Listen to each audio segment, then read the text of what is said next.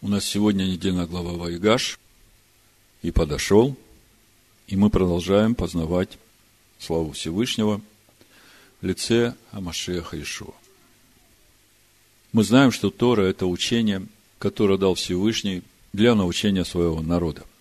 Так написано в книге Шмот, 24 глава, 12 стихе. И поэтому каждый раз, когда мы читаем очередную недельную главу, у нас главный вопрос – а чему Тора учит меня сегодня? Чему Всевышний хочет меня научить сегодня через эту недельную главу? И в этом году, разбирая взаимоотношения Иосифа с его братьями, благодарение Всевышнему, мы стали более ясно понимать поведение Иосифа и мотивацию его поступков. Как мы уже говорили в прошлый шаббат, главная цель Иосифа – поднять братьев на духовный уровень Торы. А для этого ему нужно, во-первых, привести их к покаянию, а во-вторых, удостовериться, что это раскаяние было искренним. И свидетельством этого искреннего раскаяния для Иосифа являются то, как они будут поступать в аналогичной же ситуации с братом Вениамином. Другими словами, свидетельством нашего искреннего раскаяния являются наши поступки, которые свидетельствуют об обновлении нашего естества, о новой природе в нас. В общем-то, об этом мы читаем в Новом Завете. Иоанн Креститель говорит фарисеям и судукеям, которые идут к нему на покаяние, на крещение покаяния. Вот смотрите, как он говорит. Нам сейчас это более понятно станет. Матвея 3 глава пятый стих и дальше. Тогда Иерусалим и вся Иудея, и вся окрестность Иорданская выходили к нему, к Иоанну Крестителю, и крестились от него в Иордане, исповедуя грехи свои. Увидев же Иоанн многих фарисеев и садукеев, кто такие фарисеи? Это люди книжные, это которые знают Тору и живут строго по законам Всевышнего. А кто такие садукеи? Это служители в храме, священники. То есть к Иоанну Крестителю выходит вся Иудея креститься в покаяние, и среди них служители Всевышнего. Те, которые знают уже Слово. И он им говорит, порождение Ехиднины. Кто внушил вам бежать от будущего гнева? Сотворите же достойный плод покаяния. Почему так с ними разговаривает Иоанн Креститель? Потому что они знают Слово. Отображение в их жизни и в поступках этого слова не видно. И не думайте говорить себе, отец у нас Авраам. Ибо говорю вам, что Всевышний может из камней сих воздвигнуть детей Аврааму. Другими словами, сотворить достойный плод покаяния, это и есть наши поступки, свидетельствующие о нашей новой природе. И самое важное во всем этом покаянии – сохранить верность вот этой новой природе в себе. Чего сегодня многим уверовавшим, как иудеям, так и еленам, катастрофически не хватает. Одной из причин, почему я об этом говорю сегодня, и вообще вся проповедь об этом, стало то, чем был наполнен YouTube, соцсети, интернет в эти прошедшие две недели, когда народ Всевышнего праздновал праздник обновления храма, праздник Ханук. Весь языческий мир в это время праздновал, ну, на латышском, Зема Светки. Суть поклонения Богу Солнца, который последние 1700 лет стали называть Рождеством Иисуса Христа. Хотя, если внимательно посмотреть даже Писание Нового Завета, в частности, Лука, первая глава, то уже там можно увидеть через рождение Иоанна Крестителя, которое связано со служением отца его Захарии в Авиевой череде, которую четко можно вычитать. Видно, что Ишуа никак не мог родиться в декабре. Разница между рождением Иоанна Крестителя – и Иешуа полгода, шесть месяцев. То есть, э, приход Машеха в этот мир через рождение младенца Иешуа. По Писаниям даже видно, что это произошло либо в первом месяце, когда празднуется праздник Песах, либо э, в седьмом месяце, начиная с праздника Роша Шана, Йом-Кипур и праздник Суккот. Вот два варианта, в которые это могло произойти. В какой из них точно, никто не может сказать, потому что Всевышний не хочет, чтобы люди поклонялись человеку. Так вот, в эти дни народ Всевышнего празднует праздник обновления. Языческий мир празднует Зема Светки и по григорианскому календарю Новый год, суть поклонения Богу Янусу, Богу дверей и времени. И было довольно странно в эти дни читать вот в комментариях, э, в соцсетях, когда те, кто считают себя мессианскими верующими, поздравляют друг друга со светлым праздником Хануки, с Рождеством Иисуса Христа и с наступающим Новым Годом. Согласитесь, странно об этом читать. И когда я на все это смотрел, думаю, что мне это напоминает? И в духе услышал всеядные, которые называют себя святыми. Это не мое определение, я так услышал в духе. Я не хочу никого обижать, поэтому то, о чем я сегодня буду говорить, это именно для того, чтобы помочь этим людям разобраться, кто же они на самом деле – Итак, у нас сегодня недельная глава Вайгаш. Центральное событие этой главы – раскрытие Иосифа своим братьям. И как мы говорили в прошлый шаббат, и сегодня уже в начале, причиной раскрытия Иосифа своим братьям стал поступок братьев, свидетельствующий об их новой природе. Суть о том, что их раскаяние было искренним. И вот когда я об этом думал, я увидел разницу в восприятии или в отношении к покаянию у иудеев и язычников. Мы сейчас об этом поговорим, именно потому, что это очень важно для всех нас, поскольку то, как мы воспринимаем покаяние, это определяет вообще всю будущую нашу судьбу. И при этом хочу напомнить, что Машех Иешуа он все еще иудей. Написано он вчера, сегодня и во веки тот же. Так вот, если коротко, язычники в своем покаянии видят самым важным вот этот момент раскаяния в сделанной неправде и прошения прощения. Это для них как бы самый важный акцент, самое главное свидетельство раскаяния. Ой, прости, я виноват, и чем больше здесь эмоций, слез, посыпания пепла на голову, тем, значит, глубже раскаяние. Иудеи воспринимают раскаяние совсем по-другому. Для них главным свидетельством раскаяния является именно то, как раскаявшийся человек будет поступать после этого.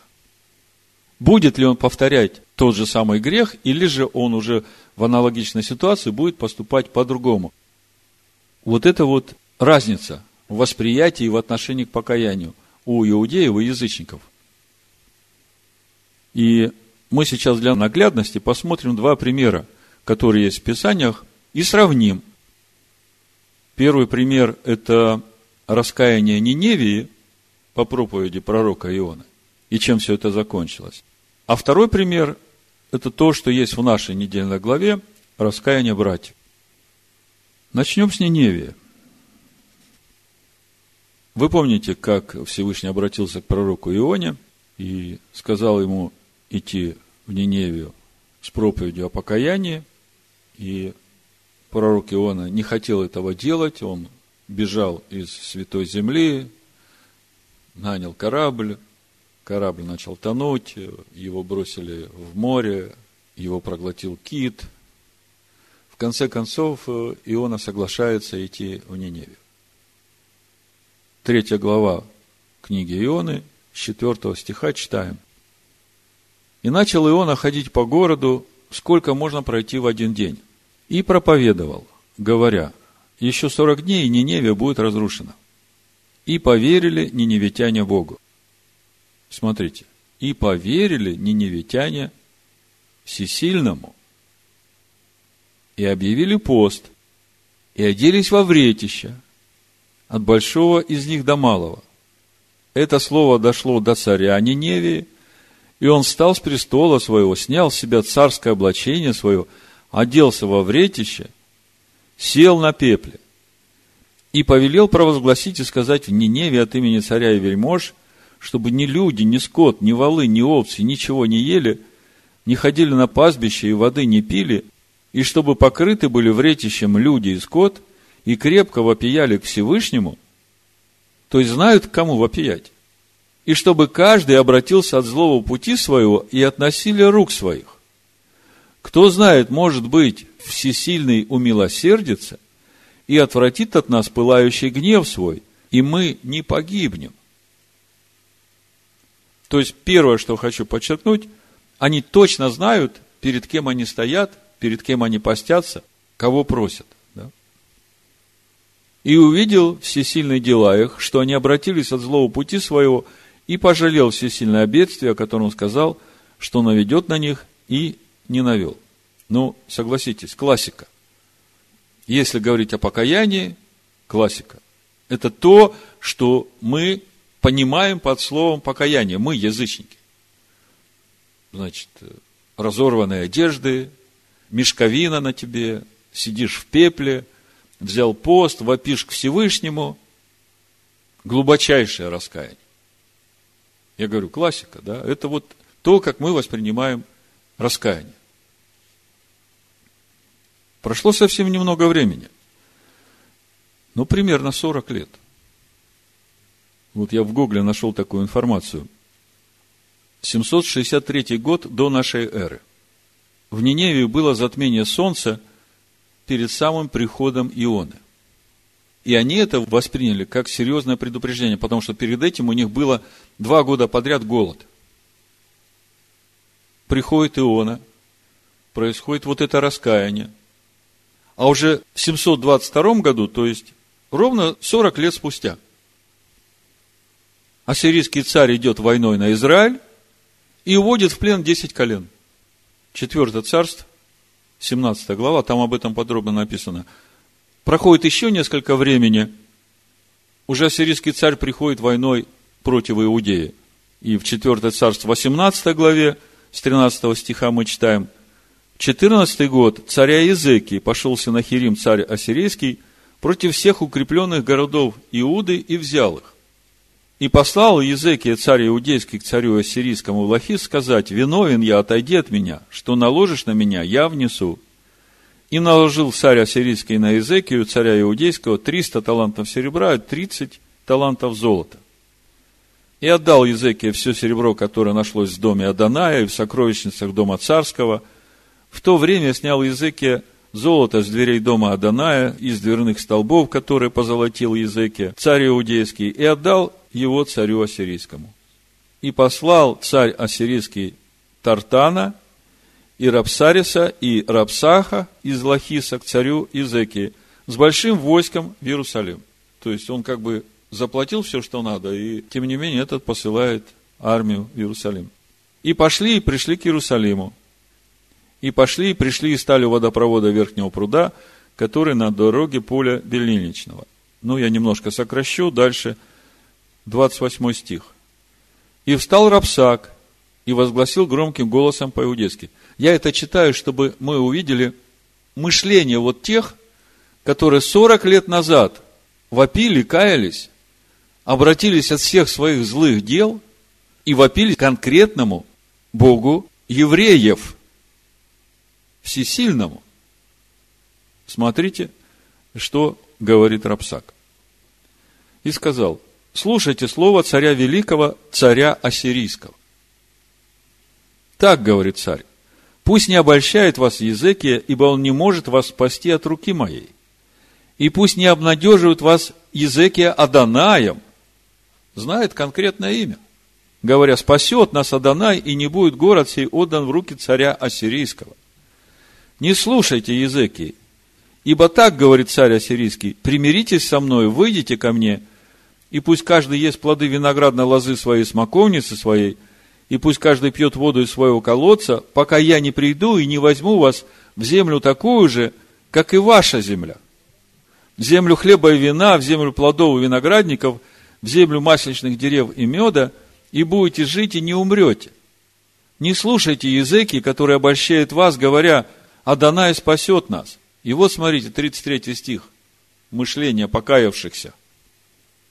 Спасли ли боги народов, каждый свою землю, от руки царя Ассирийского? Где боги Имафа и Ирпада? Где боги Сипарваима, Йены и Ивы? Спасли ли они Самарию от руки моей? Кто из всех богов земель сих спас землю свою от руки моей? Так неужели Адонай спасет Иерусалим от руки моей? Вот вам и классическое раскаяние. Вот чем все это закончилось. 4 царство, 19 глава, я сокращаю, 35 стих. И случилось в ту ночь, пошел ангел Адана и поразил в стане сирийском 185 тысяч. И встали поутру, и вот все тела мертвые. И отправился, и пошел, и возвратился Синахайрим, царь ассирийский, и жил в Ниневии. И когда он поклонялся в доме Несроха, Бога своего, это те, которые вопили к всесильному, то Адремелех и Шарыцер, сыновья его, убили его мечом, а сами убежали в землю Араратскую. И воцарился Азардан, сын его, вместо него. Но это еще не все. Пророк Наум, первая глава, с первого стиха, говорит о том, какой приговор ждет Ниневию. Я прочитаю выборочно, вообще-то надо всю первую главу прочитать. Ну, чтобы сократить, у меня сейчас просто цель показать, что же главное в раскаянии какое раскаяние принимает Всевышний и наш Господин Машех Иешуа. И насколько это важно и полезно для нас. Это то, о чем говорит наша недельная глава, чему она нас сегодня учит. Смотрите, пророчество о Ниневии. Книга видений Наума Илкасиянина. Адонай есть всесильный ревнитель и мститель. Мститель Адонай и страшен в гневе – Мстит Адонай врагам своим и не пощадит противников своих. То есть, смотрите, ревнитель и мститель. Если ты его назвал своим всесильным, и пришел к нему с покаянием, и вопил к нему, и просил прощения, и дал обещание вернуться от злых дел, он милостив. Он не хочет вообще никого губить, он хочет, чтобы грешник обратился, беззаконник обратился от своих злых дел и жил – в правде своей, как мы читаем в Языкиле 18 глава. Но если человек после этого классического покаяния, получив прощение, снова возвращается к своим богам и злым делам, Всевышний говорит, что он ревнитель и мститель. Не пощадит противников своих. Адонай долготерпелив и велик могуществом, и не оставляет без наказания. То есть он прощает, но без наказания не оставляет. И вот мы сегодня очень много внимания уделили тому, что мы читаем по календарю, взаимоотношения Авессалома, Давида и всей этой истории с домом Давида, что там происходит и почему. Мы видим жизнь Давида, которая превратилась в кошмар после того, как он согрешил с Бершевой и убил ее мужа. И Всевышний, тем не менее, простил его – но без наказания не оставил. И это Давид, помазанник Всевышнего. То есть, у Бога нет лицеприятия, и мы это видим. Неважно, не Неви это или Давид. Если ты делаешь зло, то он ревнитель и мститель. Восьмой стих дальше. Но всепотопляющим наводнением разрушит он Ниневию до основания – и врагов его постигнет мрак. 14 стих. А о тебе, Ассур, Адонай определил, Ниневия, как раз и есть столица Ассирии. Не будет более семени с твоим именем. Вы слышите? Приговор какой ниневитянам. Не будет более семени с твоим именем. Вы знаете, что это значит? Что во Вселенной больше не будет народа с национальностью ассириец. Из дома Бога твоего истреблю истуканов и кумиров, приготовлю тебе в нем могилу, потому что ты будешь в презрении. Вот так закончилась история с покаянием Ниневии. Было раскаяние, было вретище, был пепел, был пост, было обращение от злых дел, но это было ненадолго. И они оказались неверными той новой природе, которая пришла к ним в результате раскаяния. Неверными новой природе. И мы видим, чем это закончилось. И это должно быть для нас очень серьезным уроком. Теперь давайте посмотрим, как это было в истории с раскаянием братьев Иосифа. Мы тут не видим ни пепла, ни воплей, ни постов. Мы ничего этого здесь не видим. Но вместе с тем мы видим, что в результате тех поступков, которые делают его братья, Иосиф открывается своим братьям. И это второй важный момент, на который я сегодня хочу обратить ваше внимание. Что это значит для нас? Мы же сейчас хотим понять, чему Тора нас учит. Давайте посмотрим, как это было в истории с раскаянием братьев Иосифа. Но начнем читать с конца предыдущей недельной главы. 44 глава Барышит, 12 стиха. Он обыскал, начал со старшего и окончил младшим. И нашлась чаша в мешке Беньямина. И разодрали они одежды свои, и, возложив каждый на осла свою ношу, возвратились в город. И пришли Ягуда и братья его в дом Иосифа, который был еще дома, и пали перед ним на землю. Иосиф сказал им, что это вы сделали? Разве вы не знали, что такой человек, как я, конечно, угадает? Ягуда сказал, что нам сказать господину нашему, что говорить, чем оправдываться? Всесильный нашел неправду рабов твоих. Вот мы рабы господину нашему, и мы, и тот, в чьих руках нашлась чаша. Что мы здесь видим? Первое, что мы видим, братья вообще не пытаются оправдывать себя, не обвиняют Беньямина, они смиряются перед судом Всевышнего. Они понимают, что все это пришло в их жизнь не случайно. И при этом они не разделяют себя и Беньямина.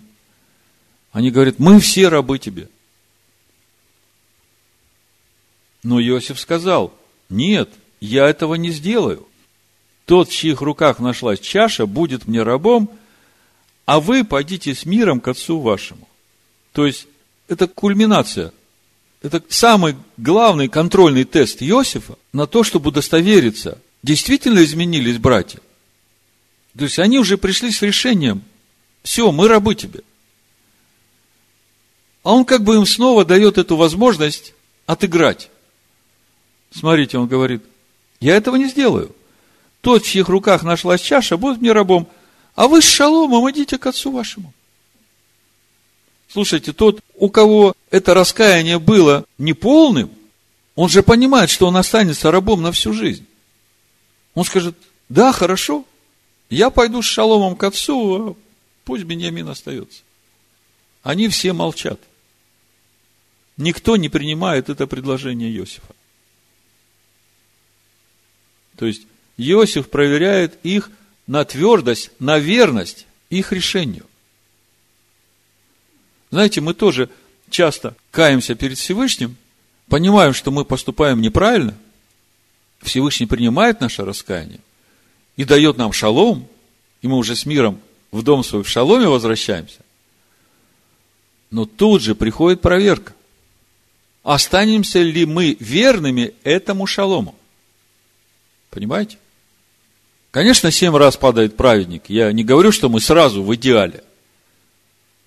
Но это очень важный момент. Верность тому, в чем ты раскаялся, там, где раскаяние, там уже новая природа, потому что ты каешься, и ты в себе принимаешь решение так больше не поступать. В этом суть раскаяния, правда ведь? А если ты так принял решение, то Всевышний принимает, и теперь тебе надо остаться верным этому решению.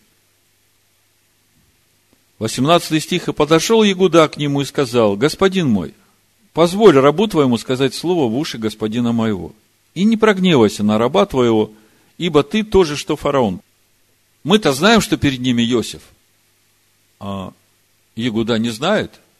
Для него этот человек тоже, что фараон, и он может с ними сейчас сделать все, что угодно. И когда мы читаем монолог Ягуды, мы видим, что главная цель этого монолога – объяснить вот этому наместнику фараона, почему Ягуда предлагает себя в рабы вместо Беньямина. И это говорит тот, который, когда Иосифа продавали в рабство, имел решающий голос. Помните? Ягуда там все определил. Рувима никто не слушал, Леви, Симеон тоже не в авторитете.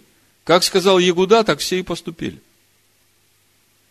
И вот он выступает сейчас перед фараоном и говорит, если ты заберешь в рабы Беньямина, то наш отец умрет, а я буду виноватым перед ним всю жизнь. Возьми меня в рабы. А для Иосифа это ведь самое важное свидетельство. Это то, что он хотел увидеть в своих братьях. Он видит, что братья стали другими. И именно вот это свидетельство, которое получает Иосиф, оно позволило Иосифу открыться своим братьям.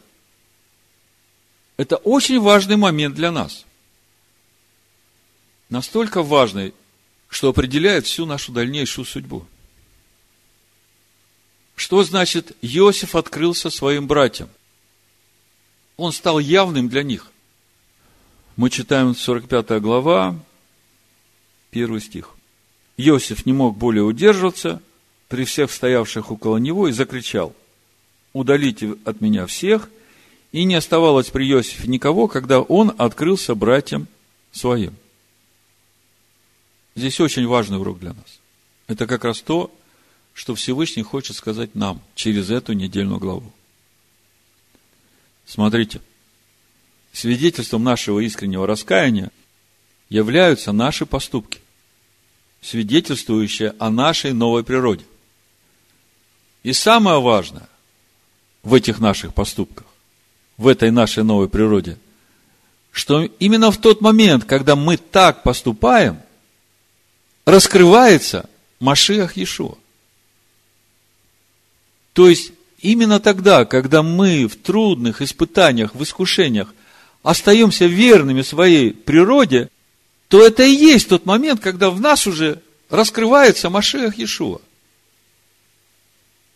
Это же просто и понятно. Так оно и должно быть. Когда апостол Павел говорит, законом я умер для закона, уже не я живу, а Машиах живет во мне, Галатам 2 глава, то как я могу знать, что уже не я живу, а Машиах живет во мне?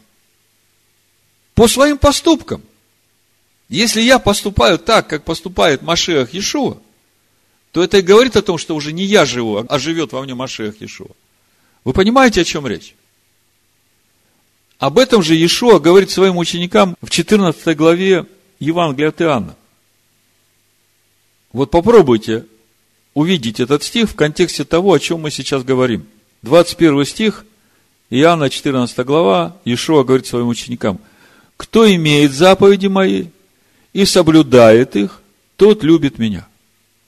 То есть, когда я имею его заповеди, чтобы их заиметь, мне же надо их где-то взять, и не только заиметь, а так жить начать. Ишуа говорит, тот любит меня – а кто любит меня, тот возлюблен будет отцом моим, и я возлюблю его, и явлюсь ему сам. Я раньше думал, как это так явится мне сам, если я буду верен его заповедям? Как бы он с самого начала со мной, он э, вошел в мое сердце, он ведет меня путем жизни. И как же, он говорит, явлюсь ему сам. И вот в этот раз, разбирая недельную главу, вот этот момент раскрытия Иосифа своим братьям, я увидел эту связь, как это работает. Если мы остаемся верными Его заповедям, Его Слову, именно в тех трудных местах, когда раньше мы здесь поступали по-своему, то вот это и есть тот момент, когда Он является сам. И все вокруг видят, так это уже другой человек. Это не тот, который был вчера и третьего дня. Он, смотрите, как он поступает. Я проповедь так и назвал. И явлюсь ему сам. То есть, когда мы остаемся верными ему, именно в тех ситуациях, когда предыдущие разы мы падали, вот это и есть тот момент, когда он раскрывается в нас. Как я уже говорил, это очень важный вывод для всех нас. Если свидетельством нашего раскаяния являются наши поступки, которые свидетельствуют о нашей новой природе, то это и есть свидетельство того, что Он раскрывается в нас. Он уже живет в нас, не мы. И смотрите, насколько это важно. То, о чем говорит дальше недельная глава, я раньше никак не мог связать это с Иосифом. Иосиф ведь, он был и есть прообраз Машеха Иешуа.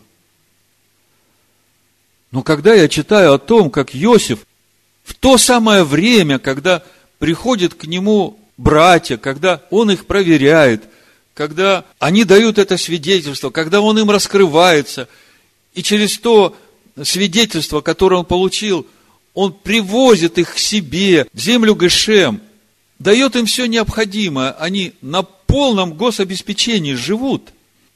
Во все это время Иосиф в Египте всех египтян делает рабами фараону, лишает всего. В конце концов, они становятся рабами фараону и всю жизнь живут только для того, чтобы заплатить аренду. Сейчас мы это почитаем. И я, когда на это смотрел, думаю, ну это вообще ну никак не связывается с моим пониманием Машеха Иешуа, который пришел для того, чтобы не только восстановить колено Якова и собрать Израиля, но быть и светом для всех народов. Давайте немножко почитаем, потому что даже вот в четверг на разборе Торы мы не могли объяснить вот это поведение Иосифа в отношении египтян. Что происходит?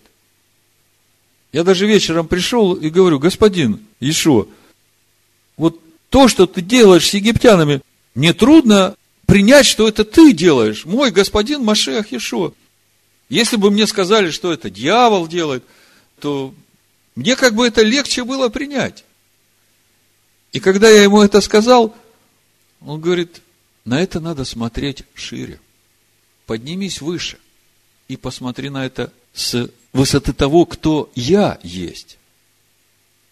Колоссянам 1 глава, 16 стих. Матвея, 28 глава, 18 стих. И приблизившись, Иешуа сказал им, дана мне всякая власть на небе и на земле.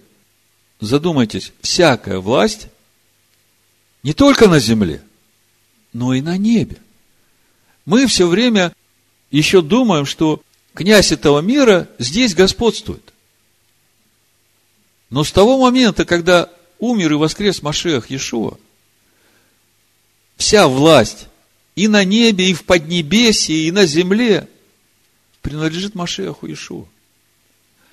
То же самое мы читаем в Колоссянах. Первая глава, как я уже говорил, 16 стих. Смотрите.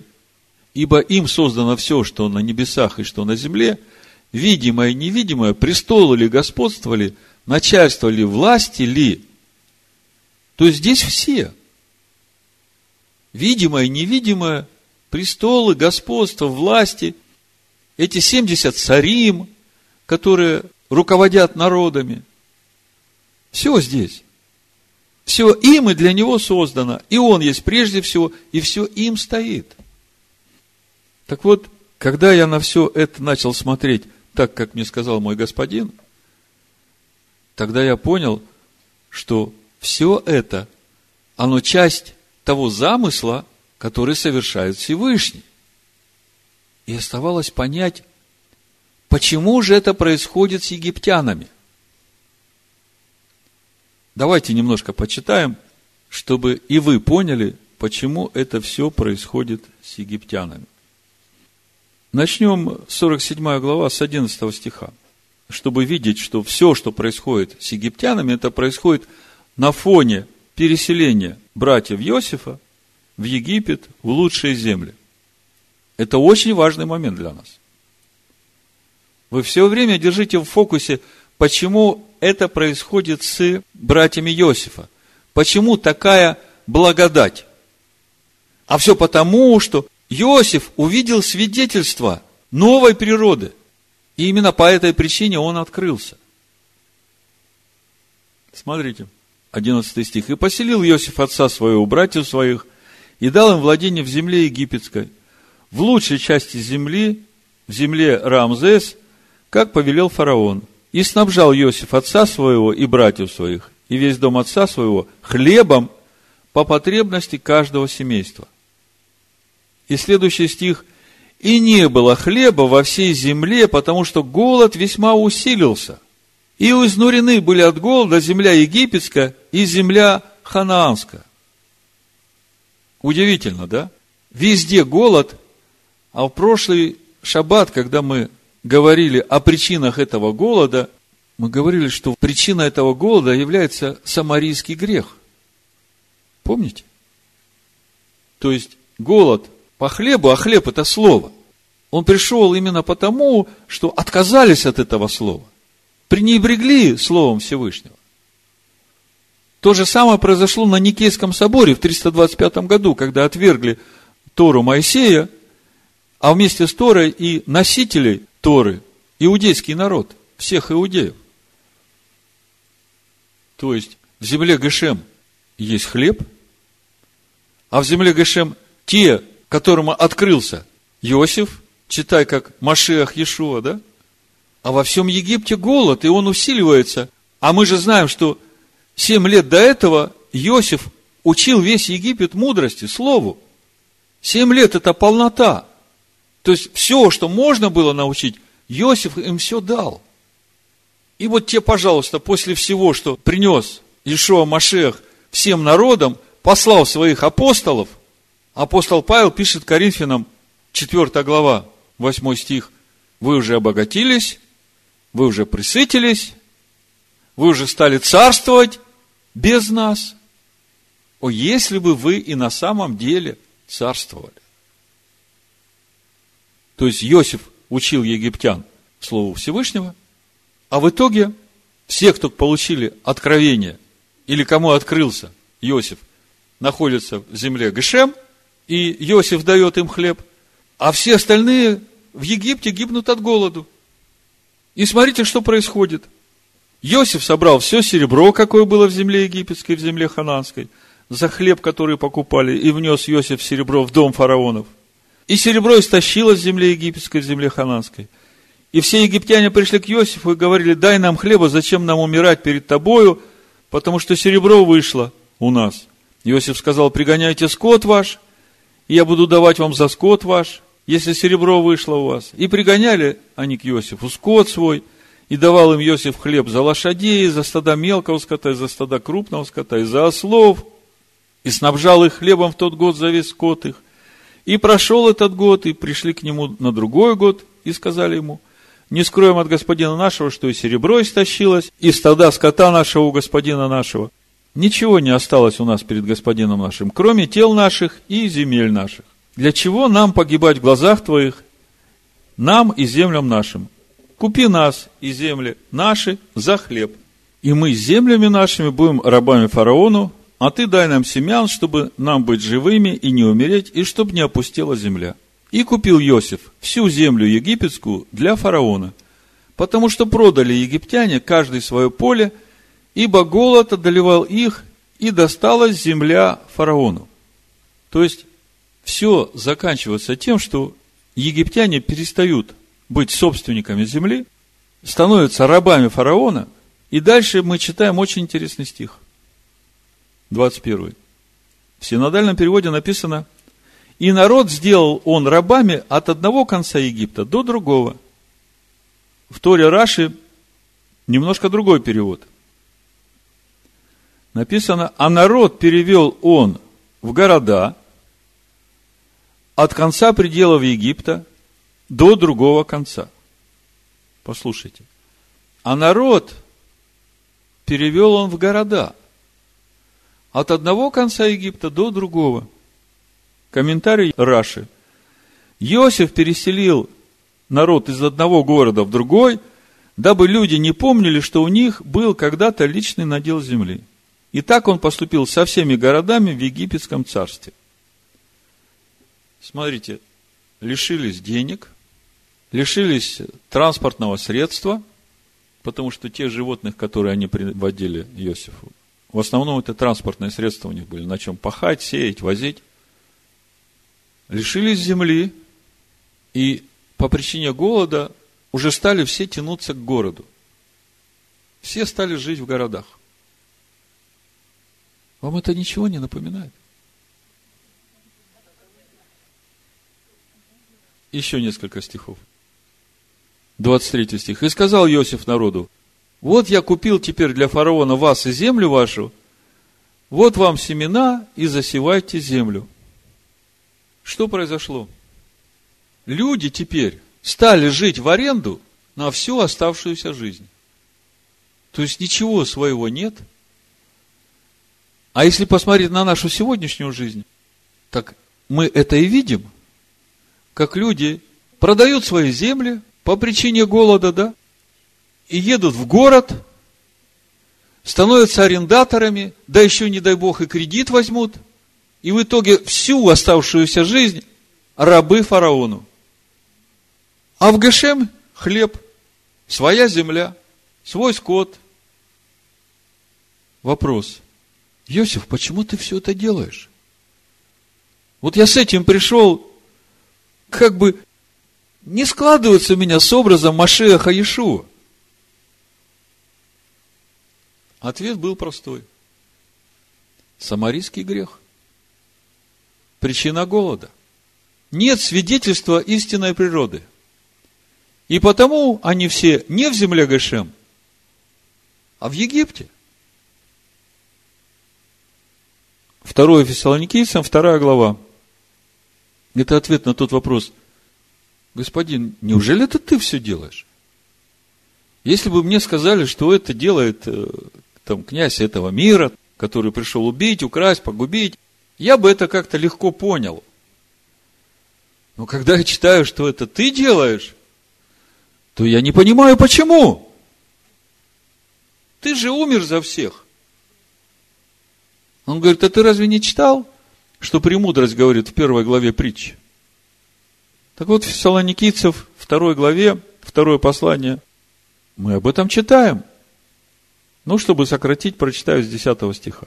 Хотя надо читать все, потому что здесь и о том, как э, этот сын погибели сядет в храме Бога, выдавая себя за Бога. Это тот другой Иисус, который пришел, который отменил Тору, все святыни, которые у Всевышнего являются святынями. И за все это мы читаем 10 стиха. И со всяким неправедным обольщением – погибающих за то, что они не приняли любви истины для своего спасения.